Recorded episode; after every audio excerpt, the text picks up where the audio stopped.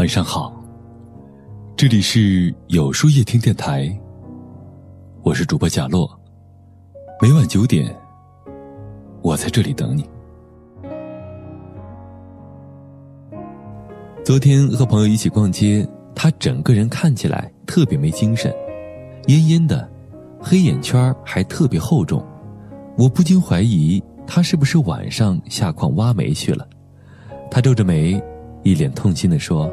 最近迷上了吃鸡，天天玩到凌晨三四点，白天上班几乎困得要死，就特后悔熬夜到那么晚。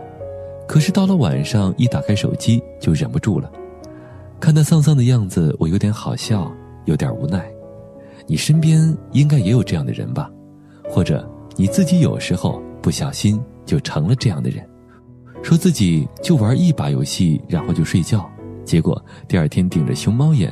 出现在你的面前，惨兮兮地说：“我今天一定十点半就睡觉。”说要考四六级，单词书买回来也就新鲜了两天，等到临近考试了，还是只记住了第一页的 abandon。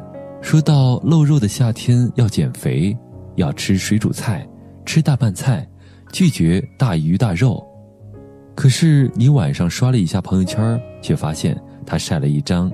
街边撸串的照片，还附文：“夜跑真的太可怕，一不小心就遇到了烧烤摊儿。”我们总是习惯给自己找借口，或许是游戏让人上瘾，烧烤勾人味蕾，或者是跑步太难坚持。事情一多就忘了背单词，三分钟热度之后一切如常。可是我想告诉你的是，别再自欺欺人了，拖垮你的并非这些外物本身。而是你自己内心的堕落。有太多人嘴上说着要自律，行动上却从来都难以坚持。所以，优秀的人始终是少数。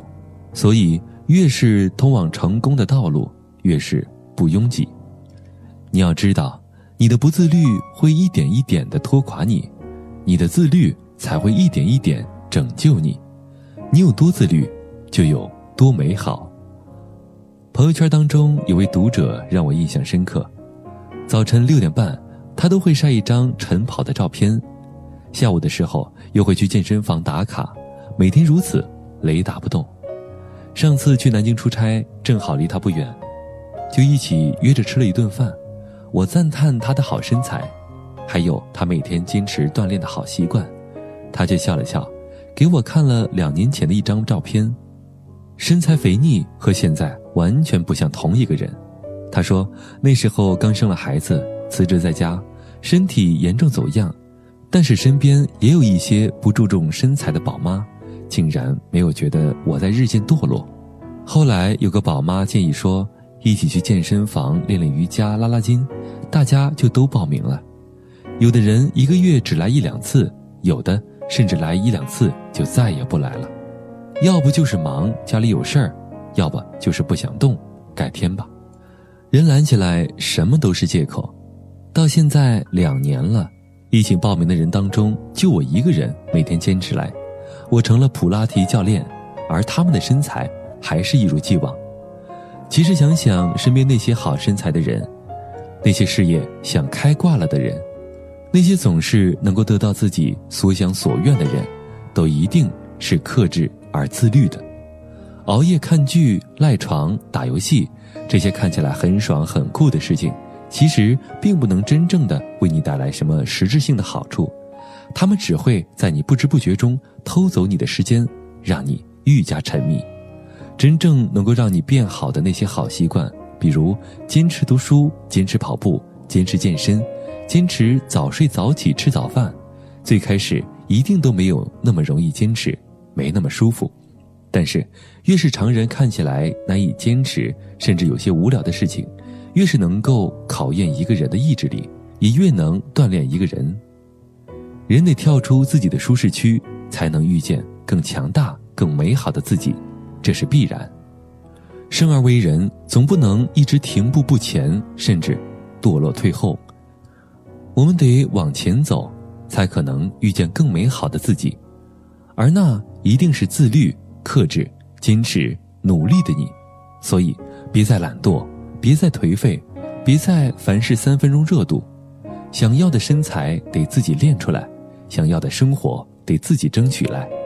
就从当下开始挑战自己，超越自己，一点一点的前进，你终将活成自己喜欢的样子。就像康德所说，真正的自由不是随心所欲，而是自我主宰。自律即自由，你有多自律，就有多自由；你有多自律，就有多美好。余生，愿你我都能坚持做更好的自己。那么，今天的分享就到这里了。每晚九点，与更好的自己不期而遇。如果喜欢今天的文章，不妨点赞并分享到朋友圈吧。也可以在微信公众号里搜索“有书夜听”，收听更多精彩。我是主播贾洛，晚安，有个好梦。时间上，武汉六月的大雨，一瞬间淋湿了四个四季。仿佛一切都还在原地谈笑间，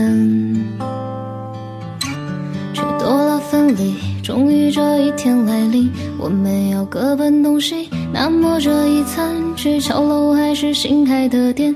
伤感的话不用说，忧愁的泪不用流，请往前走，不要回头。南湖大道的五三八。总会被奔驰的汽车代替啊，但那拥堵消失，是最美丽的虚度年华。绕不完的旧操场，也会有别人走过你我的印记啊。如果世界真那么大，我就从这里出发。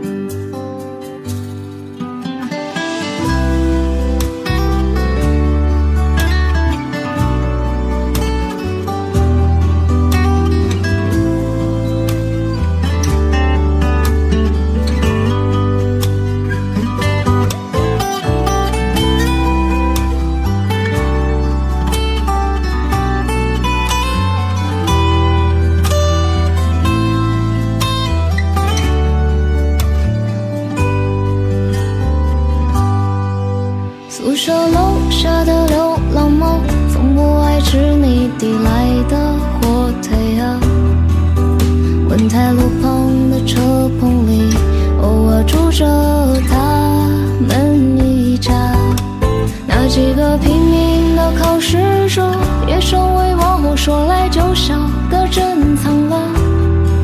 那八个字的消息，早已写进心底了。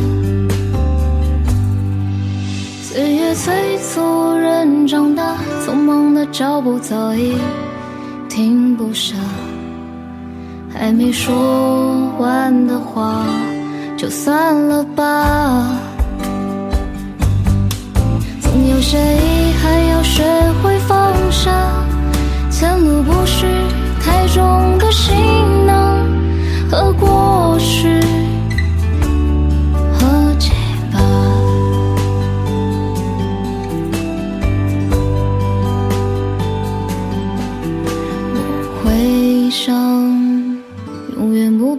时光，一如既往，哪怕从此离开了家乡。